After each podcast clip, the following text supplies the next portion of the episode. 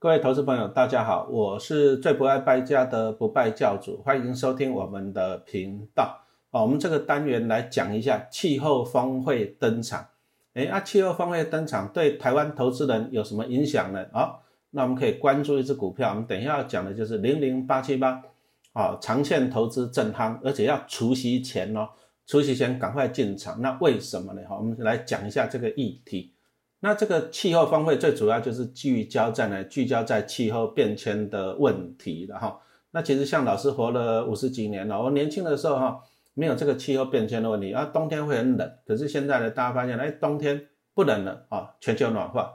那全球暖化对我们来讲啊，对地球人来讲不是一件好事情，特别是对年轻人来讲啊。如果说气候一直变迁下去的话，不是说北极熊没有家住啊，可能以后的人哈生活很艰难，比如说。很艰难，比如说什么极端气候、高温呐，哦，暴雨呀，哈，所以说气候变迁，哦，这个是绝对哈，大家要重视的一件事情，哈，所以说美国拜登总统他也就向全球宣示啊，美国要重返哦对抗气候变化的前线，因为以前那个川普总统就不是很重视这一块嘛，哈，好，那这个东西重视气候变化对我们投资人有什么影响哦？当然是有的。因为企业来讲，企业为了要赚钱，重点是在长长久久的赚嘛，所以说这个叫做永续。现在的企业讲的就是永续的经营，啊，永续的经营。那永续的经营，我们从哪里可以看得见呢？哈，那根据那个晨星的统计啦，Morningstar 的统计哦，二零二零年哈全年度全球的永续基金现金流哈，比二零一九年还要翻倍成长啊还要翻倍成长啊。哎，大家想想，二零二零年肺炎疫情，哎，不是很好。结果呢，永续基金的现金流哦，较二零一九年还翻倍成长。啊，其实投资股票就是这样子啊，投资股票就是有量就有价啊。所以说，如果说钱流到哪里去了啊，啊，这个相对的哦，它的表现就会比较高。所以说，我们看到永续基金，如果说它的现金流成长翻倍了，所以说我们来看一下，如果是重视 ESG 发展永续的企业。那就会受到资金啊市场资金的爱戴的啊，所以说这个也是一个啊现金流一个指标哈，欢迎大家参考。那我们接着再来讲一下，就是说什么叫做 ESG 啊？第一个 E 指的就是环境了哈，环境企业要重视环境，因为我们都看过有些公司就怎样子的，哎，排放废气啊，乱到哦乱到一些废弃物、废水啊，那污染环境是不是？啊，再来就是，哎，排放废气又产生很多的什么碳排放？碳排放是不好的，因为啊，碳排放 CO2 排放到空气里面去，啊，就会造成那个什么东西，造成全球暖化。啊，全球暖化，温度越来越高，啊，对动物、植物啊，对人类也不好啊。所以说，这个 E E S G 的 E 指的就是环境，再来 S S 指的是什么？S 指的就是社会。那什么叫做社会啊？以前的工厂就是这样啊，只要赚钱就好了，赚越多越好啊。大家都听过一个名词嘛，血汗工厂。什么叫血汗工厂啊？就是给劳工很少的薪水啊，强迫他们加班啊，这样子厂商哦赚很多的钱。可是这个是血汗工厂，这第一个。那第二个呢？有些不良的企业哈，它就是使用怎样啊？原料啊，原料用那种廉价的，而且是有害的。那消费者用了以后，消费者用了以后，你就会受伤害。所以说。啊，这个强调这个社会，这个 S 也很重要。接着是治理，什么叫做治理的话，我们当然是希望一个公司是能够透明的，对我们股东能够透明啊。大家都应该都听过吧？有些公司哦，董监拿了很多哦天价的酬劳，董监拿了几千万的酬劳，但是呢啊，但是股对股东配股息就很小气啊。这种就是讲公司治理可能不够透明哦啊。所以说 ESG 啊，就是强调就是对环境。对社会、对治理，哈，它要有企业的良心。那企业有良心以后，它才能够永续的经营啊。所以说，我们现在选股来讲，第一个 ESG 啊，这个是一个很重要的标准。那 ESG 有什么好处呢？ESG 就是它可以帮你避凶了，因为它帮你排除掉这些就是有瑕疵的公司嘛，哈。那我们举个例子来讲，在二零一八年哦，大家如果有印象啊，那那个脸书就有一个泄露各资的情况出现。那泄露各自的情况，啊，脸书就下跌了三十三趴，然后再来呢，二零一零年呢，英国石油漏油啊，漏油这个就是对环境不好。啊，英国石油漏油呢，股价也跌了五十五趴。啊，再来呢，福斯汽车造假啊，对社会没有责任，排放废气造假，啊，就股价跌了三十九趴。所以从这里我们可以看到，你如果说今天一个 ETF 它能够选股的逻辑啊，能够注重 ESG，它就不会选到这些怎样子啊有瑕疵的企业。那没有选到这些有瑕疵的企业，他就可以帮投资人讲避凶啊，避凶你就不会受伤了。除了避凶以外，它可以帮投资人还可以趋吉，什么意思呢？我们按照统计啦，就是台湾我们过去啊历年呢有缴交永续报告书的企业。表示怎样？表示他很重视什么？很重视环境啊、社会跟治理啊。那这些企业的股东啊，权利报酬率 ROE 跟每股盈余 ESP 都比其他比其他没有缴交永续报告书的还要优秀。那这个就叫做区级的哈，它的表现会比较好。所以说我们现在记得了最新的选股的啊风向，选股的哲学就是要强调 ESG 啊，对环境啊。对社会啊，然后再就是对股东啊，各方面呢都要这样有利的。接着我们再来看一下台湾有几档 ESG 呢？啊，我们来看一下台湾永续基金的规模成长的速度非常的快哦。二零二零年的成长哇高达三百三十六趴。好，那你看我刚刚已经讲到，资金就是往这些讲优秀的永续经营、符合 ESG 的企业跑。那当然了，这些 ETF 就会受惠嘛。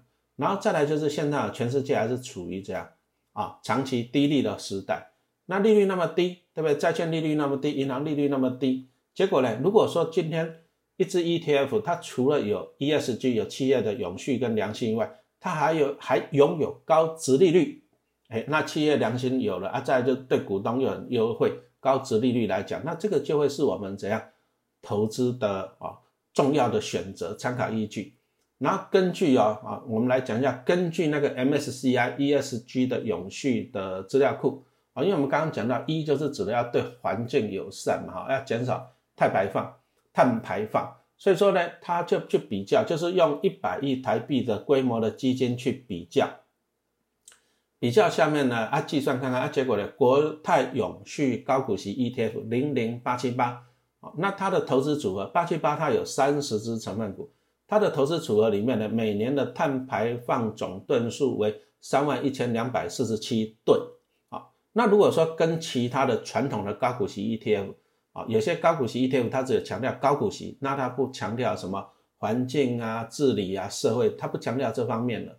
好，那这些 ETF 来讲，传统的 ETF 来讲，它的碳排放量高达三万八千五百二十吨，也就是说，零零八七八它的碳排放总量啊。下降了十八点八帕，所以我们从这里就看到了一个东西，就是说啊，企业还是要有良心啊，我们投资人赚钱还是要兼顾环境啊，所以说在在享受这样投资收益的同时啊，我们也是希望能够帮助环境减碳。你选择 ESG 的 ETF，你就相较于其他高股息的 ETF，你的碳排放的总量会下跌的啊十八点八帕。所以说国泰永续高股息 ETF 零零八七八，注意哦，它还是强调。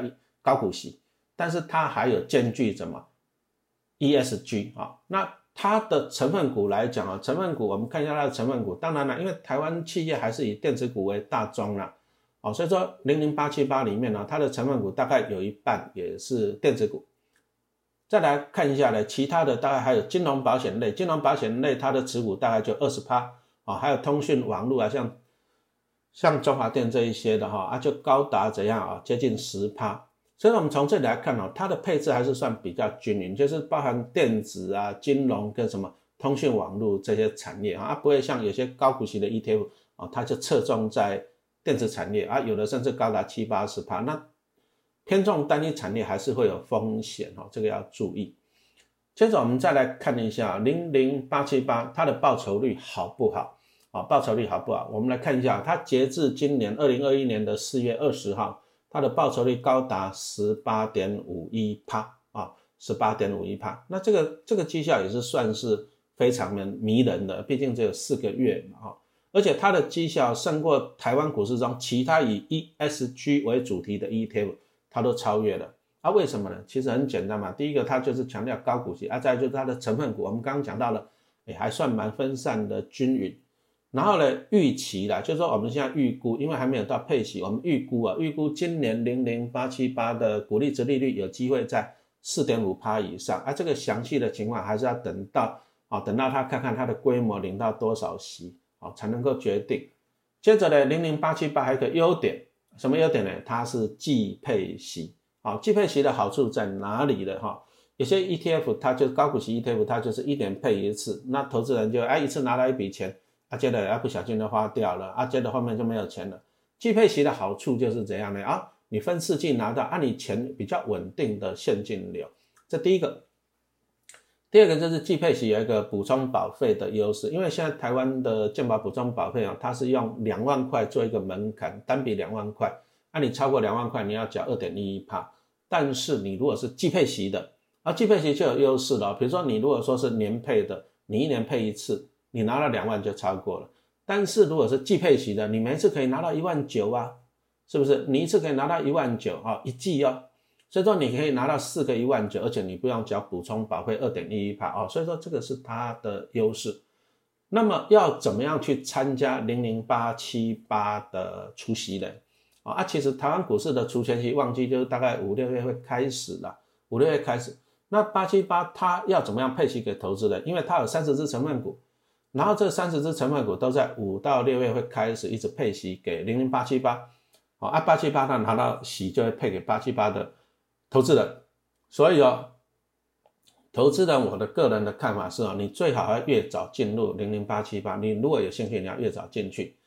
比如说，你如果说假设你在六月才去投资买零零八七八，可是零零八七八它有些成分股已经配息完了，啊，你六月再进场，哎，你相对就拿不到那些成分股的息，因为它配息完了，所以说你进场反而会稀释股息哦，哦，反而会稀释。哦，所以说你如果说想要参与啊，台湾下半年的除权期旺季，其实现在我们现在录音的时间是四月二十号，其实现在四月哈啊，最慢不要超过不要到六月了啊，现在是进场的最佳的时机点，因为你才可以完整参与啊，它三十只成分股啊，从五月六月开始的配型，你才可以完整的参与啊，不然呢，你如果太晚进去，比如说七八月进去啊，不好意思，那个股息就会被稀释了，因为成分股已经配息结束了。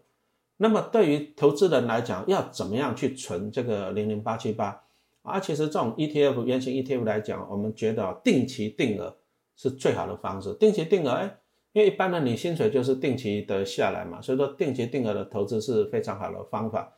然后定期定额你也可以买在平均值啊，避免你不小心买到最高点。再来就是这边分享一下，分享就是说，因为陈老师现在在出一个那个亲子理财，我们怎么样帮小朋友种摇钱树？啊，帮小朋友种摇钱树重不重要？好，我们就拿零零八七八来做一个例子哈。那零零八七八来讲啊，它的过去了，我们看它过去指数平均的值率也高达五趴到六趴。那再来就是你如果说长期间帮小朋友存啊，比如说存到二十二岁大学毕业，因为你长期存总会碰到股灾便宜的时候，便宜的时候绝对不要停扣哦，因为便宜的时候你再去买的话，事实上你的值利率反而会提高。所以我觉得啊，你如果说我们就试算一下哈，假设啊，你小朋友出生，你就每个月帮他定期定个一万块，那因为你长期投资有时候买到便宜，所以说年报酬率老师觉得六趴是 OK 的，甚至可以高一点哦。所以说你每个月帮小朋友定期定个一万，那年报酬率六趴，等到他二十二岁大学毕业的时候哈，可以累积达到五百，大概三十七万。我试算了一下，好，那你想想看哦，如果小朋友大学毕业有了这五百三十七万。好不好？五百三十七万，你每年领个六趴哈的股息，就大概是三十万左右。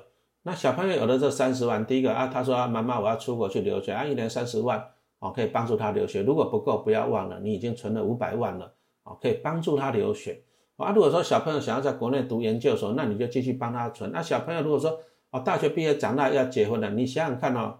啊，你存了二十二年的零零八七八啊，存到五百多万，每年可以领到三十二点二万的股利，可不可以帮小朋友去缴那个房贷，帮助他结婚？可不可以？啊，当然是可以，这个才是真正的帮小朋友赢在起跑点上哈。所以说啊，父母亲真的要帮小朋友去着想啊，不然现在年轻人哦，真的生活是有点艰难，都被房贷、被生活费哦压垮。那么零零八七八它的特点就是我们刚刚讲的，它标榜哈，而且它。符合 ESG，而且它又有高股息、高值利率，而且其实零零八七八还有一个季配息的优点。季配息的优点就是说啊，比如说你帮小朋友存，那存到大学了以后啊，大学以后小孩子不是学费很贵啊，生活费啊，零零八七八是季配息的，那么你也可以拿季配息的鼓励去帮他缴学费、缴生活费，啊又会很轻松。而且还有一个很重要的特点，零零八七八的经理费只有零点二五帕，只有零点二五帕。哦，那台湾其他的 ETF 啊比较大，大家比较知道的啊，甚至零点三三几帕的，还有零点九九帕的哦。所以说零零八七八它的经理费也是相对便宜的，这个也很适合，很适合哈，就是我们定期定额长期投资哈。所以说八七八就是符合这个 ESG 跟高股息，而且它的经理费又便宜。真的很适合哈，帮小朋友定期定额买进啊，帮他种摇钱树啊，他长大了他就会感谢各位父母亲帮他种摇钱树。好，谢谢大家的收听。